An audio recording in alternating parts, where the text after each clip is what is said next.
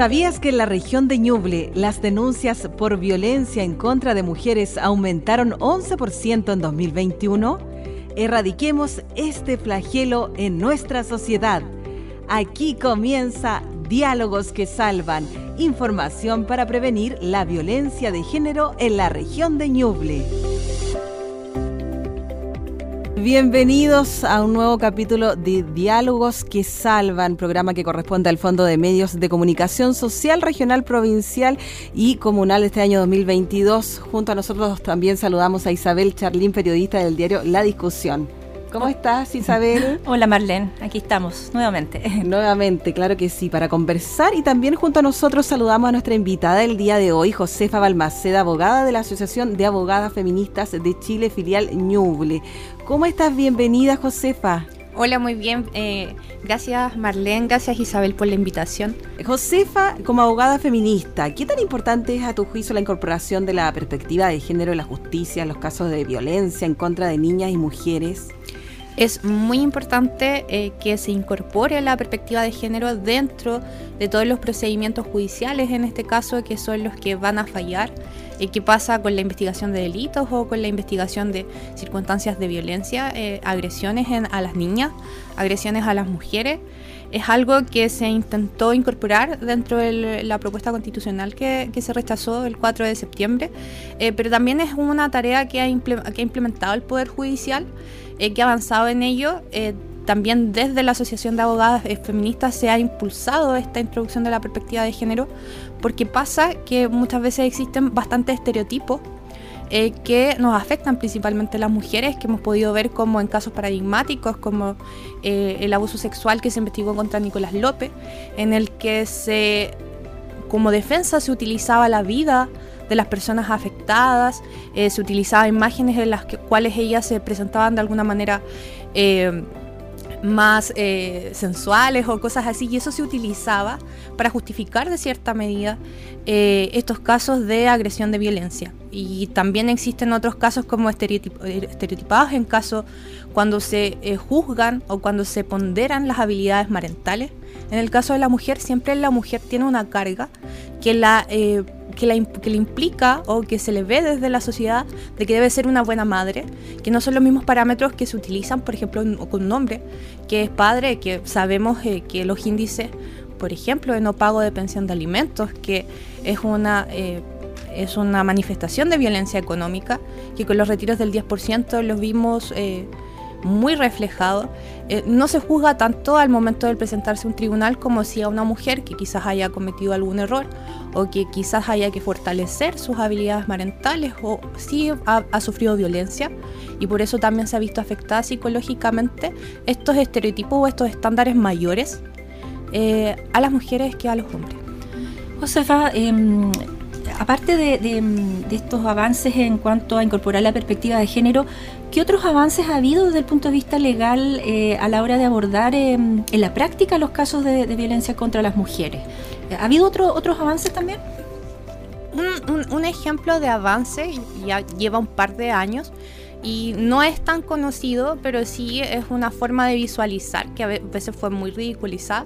Fue, por ejemplo, la ley de acoso callejero eh, anteriormente a la ley, de, hecho fue muy eh, discutido, por ejemplo, en que los piropos o algo que se recibiese en la calle eh, era como positivo para las mujeres porque subía su autoestima.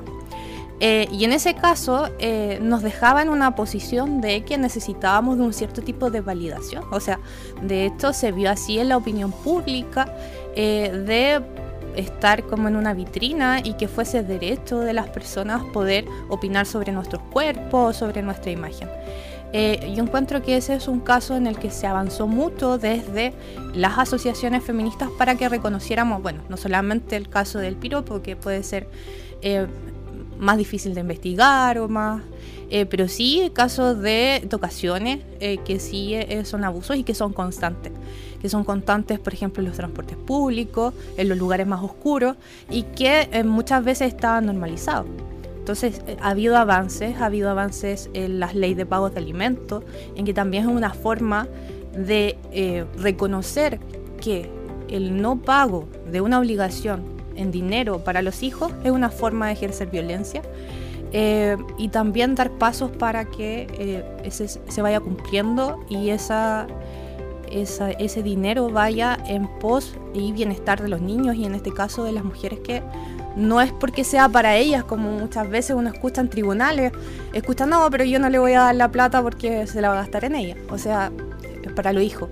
Eh, de repente una pensión se fija en 120 mil pesos, que es el mínimo, y yo no sé qué podrá pretender una persona que hará otra con 120 mil pesos. Así que esos son como algunos avances. Según tu experiencia, ¿qué hecho, qué circunstancia detona actualmente en las mujeres la necesidad de denunciar cuando es víctima de violencia de género? Porque hasta hace un tiempo era muy común callar y vivir toda la vida en esta situación. Yo creo que eh, los movimientos feministas han tenido un rol, en ese caso, eh, conmemorando todos los años eh, días emblemáticos como la conmemoración del Día de la Mujer o el 25 de noviembre que es el Día de la Erradicación, eh, o sea, erradicación de la violencia hacia la mujer. Eh, son hitos importantes, se ha logrado esta comunidad de apoyo entre mujeres o campañas comunicacionales como el Yo Te Creo, o cosas así que ha implicado y además que ha habido más educación y más acercamiento de organizaciones como por ejemplo la de nosotras, eh, que trata de llevar eh, asesoría eh, o educación en materia de violencia para que las personas puedan reconocer estos tipos de agresiones que están normalizados. Y yo creo que dentro de ello sí se ha visibilizado a través de los movimientos feministas este empoderamiento de eh, decir, no, esto no, esto no está bien, esto no, eh, no corresponde y yo voy a denunciar. Josefa, em, ¿qué inconvenientes o barreras enfrentan a diario las mujeres para poder salir del círculo de la violencia? Bastantes inconvenientes. Una eh, es la misma presión social. Creo que ya reconocerse como una persona víctima de violencia es un paso difícil. Eh, falta de redes de apoyo, eh, el juzgamiento de repente de los mismos organismos que están a cargo de eh, recibir las denuncias de violencia o la investigación, porque también se producen procesos de revictimización. y hay que trabajar también en que estos procesos de revictimización sean lo menor posible para que se pueda incentivar a las víctimas a denunciar y también para salir de los círculos de violencia hay un, tema de dependencia económica muchas veces. Eh, la mujer que tradicionalmente o culturalmente está más acostumbrada a quedarse al cuidado de los hijos, ha podido desarrollarse de menor manera profesionalmente y eso incide en que no tenga recursos, que dependa de otros recursos de otra persona, que muchas veces es la que la está violentando, el que denunciarlo también haga que esa persona arriesgue su trabajo y también le, le dé temor de que sus hijos queden sin algún sustento en el caso de tener hijos, eh, y también en las personas que ya son adultas mayores, por el mismo hecho de haberse quedado al cuidado del hogar o de los hijos en común, tampoco tienen una previsión o tampoco tienen seguridad social suficiente como para mantenerse sola. Y esta situación la hace aún más vulnerable y la, le cuesta más poder salir de los círculos de violencia. ¿Cómo el feminismo ha influido en la concientización de la sociedad sobre la violencia de género? Yo creo que a través de eh, las manifestaciones, a través de eh, las visibilizaciones de eh, casos de violencia, a través de educación. me parece muy relevante a nivel artístico lo que realizó las tesis en su momento, que fue El violador en tu camino, que fue una, una performance artística que tuvo relevancia a nivel mundial. Y esto también nos da a conocer que no es un problema que solo se vive en Chile, eh, sino que se vive en todo el mundo y que nos afecta a todas las mujeres.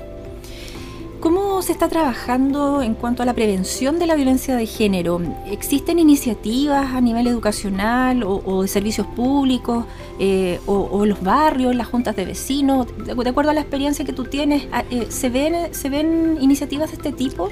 Yo creo que sí se está trabajando en ello. De hecho, uno de los compromisos del gobierno actual a nivel estatal fue la implementación de un gobierno llamado feminista.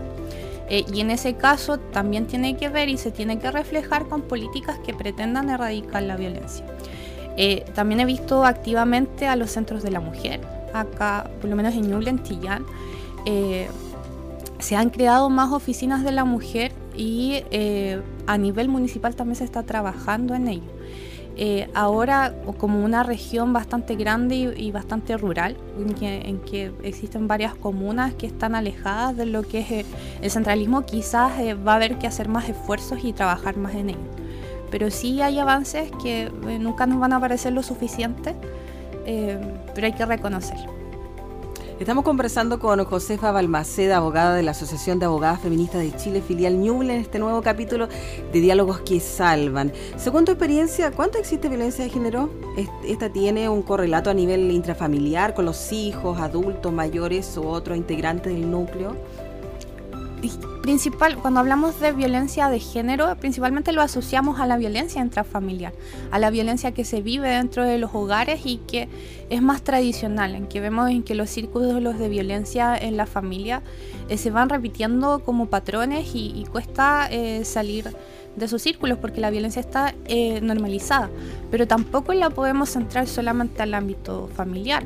Eh, hay, existe tipos de violencia en el trabajo, en donde existe acoso a mujeres, acoso sexual, eh, donde existe una diferencia en remuneración, a veces existe diferencias en las competencias o en estimar que las mujeres son menos competentes, existe tipo de violencia a nivel escolar, eh, existe violencia a nivel universitario, donde también hemos sabido de, casos de acoso emblemático y que también dio esto a como el movimiento la Feminista Estudiantil que, inició el 2018 a través de universidades y que fue por este mismo reclamo.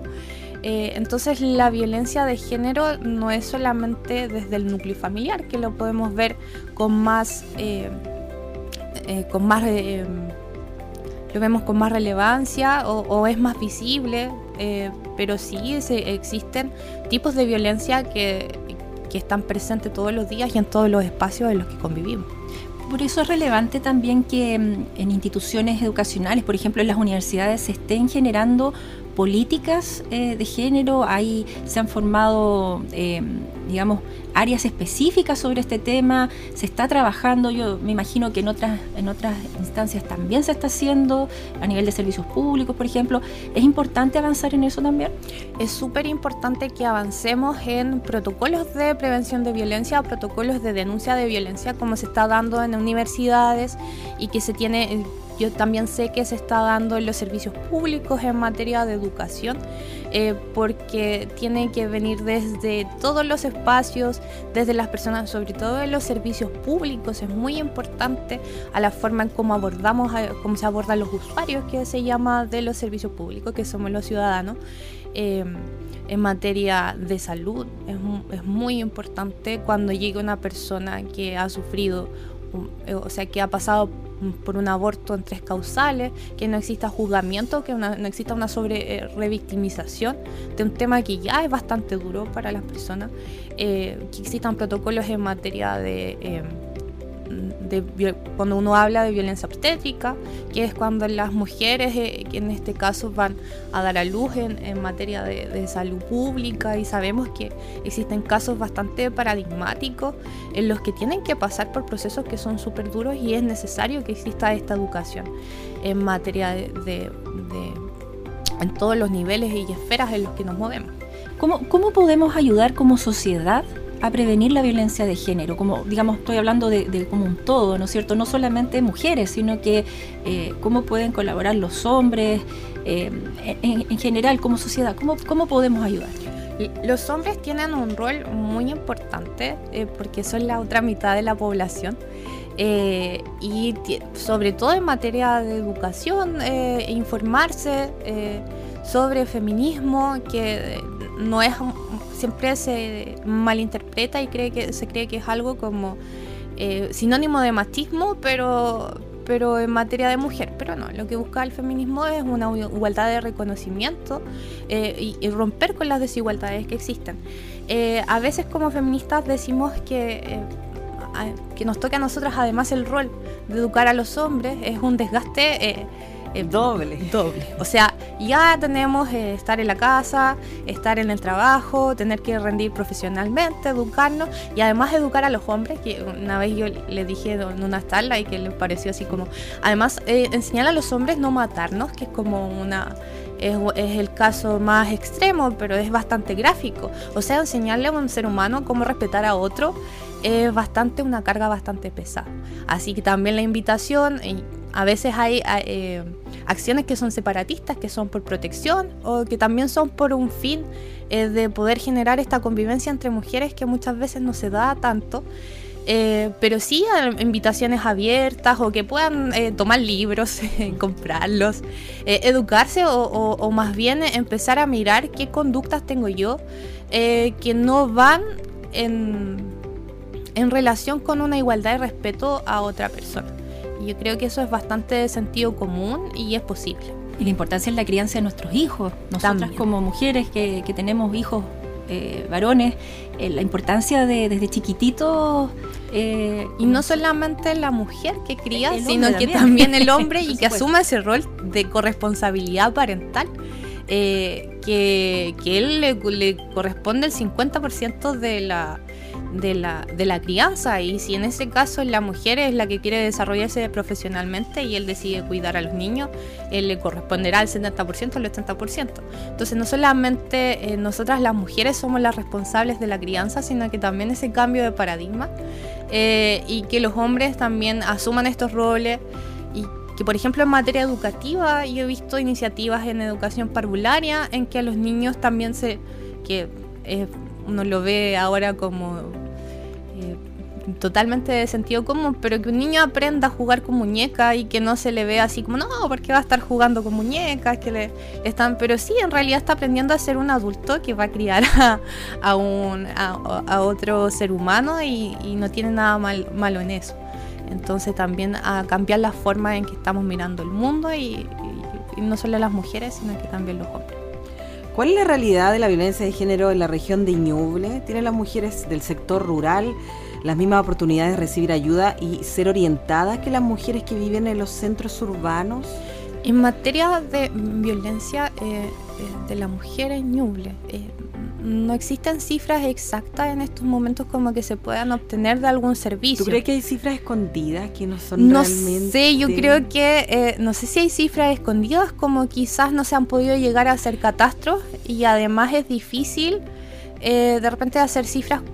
Eh, cuando no se recibe una denuncia. Es que por ahí voy. Sí, sí. ¿Me entiendes bien? Sí, sí, yo pienso que hay, pero que no se atreven a denunciar. Sí, que no se atreva a denunciar, que una persona no se atreva a denunciar y que está eh, bastante temerosa porque estas situaciones de violencia generan temor y hay que tener eh, en cuenta que la misma víctima muchas veces se encuentra amenazada con denunciar, entonces poder llegar a ver cuál es esa...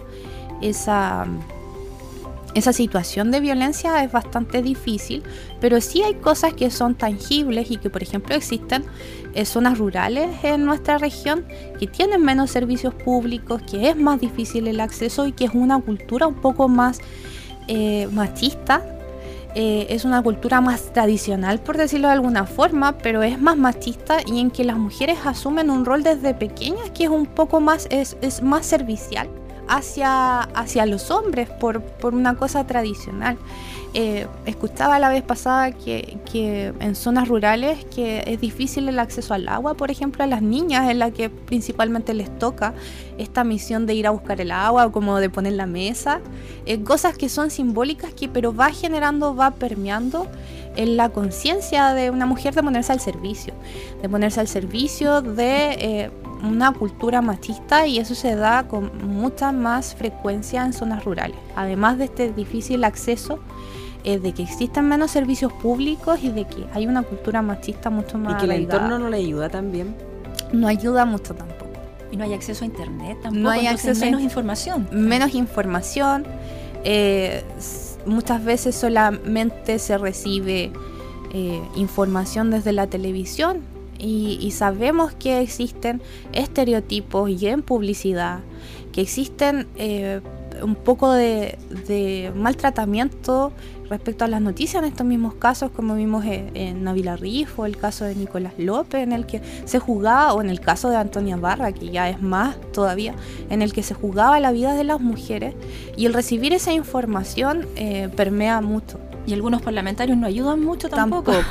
y algunos parlamentarios y parlamentarios que y claro que llegan muchas veces a esas zonas donde no llega nadie eh, y, tampoco ayudan mucho y generan eh, cuando son líderes de opinión porque eh, eso es la verdad son líderes de opinión obtienen voto popular y tienen cierta influencia en la gente.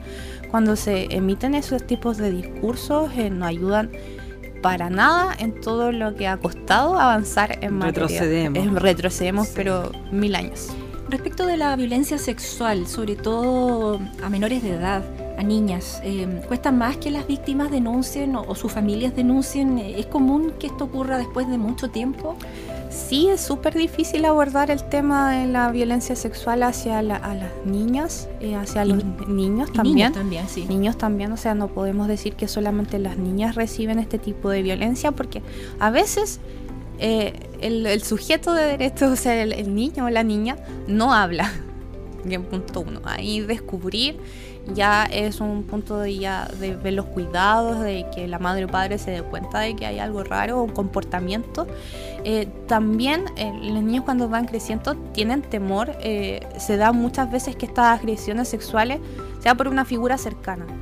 y en este caso existe como lo que llama uno temor reverencial que es temor a la persona a la, que tengo quizás un vínculo de afecto o tengo un vínculo de jerarquía, en este caso familiar, y cuesta que hable, que se exteriorice o también cuesta que un niño pueda comprender si no, no existe la educación sexual necesaria por parte de la familia o por parte de los colegios, en este caso de prevención de abuso, que se pueda concientizar en un niño o en una niña que está recibiendo abuso. Cuando las víctimas de violencia de género son niñas, adultas, mayores, nos encontramos ante una doble vulneración de derechos. ¿Es más complejo que este tipo de víctimas denuncie?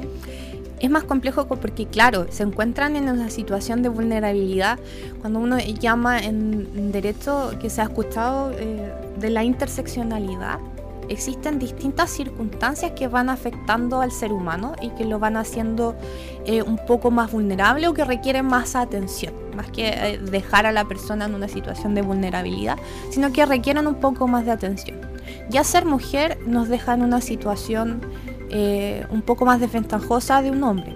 Eh, ya ser mujer y niña somos mucho más vulnerables porque no existen herramientas para que una niña pueda defenderse sola. Y en este caso con las adultas mayores igualmente, o sea, existe una situación... Están los dos extremos. Están los dos extremos.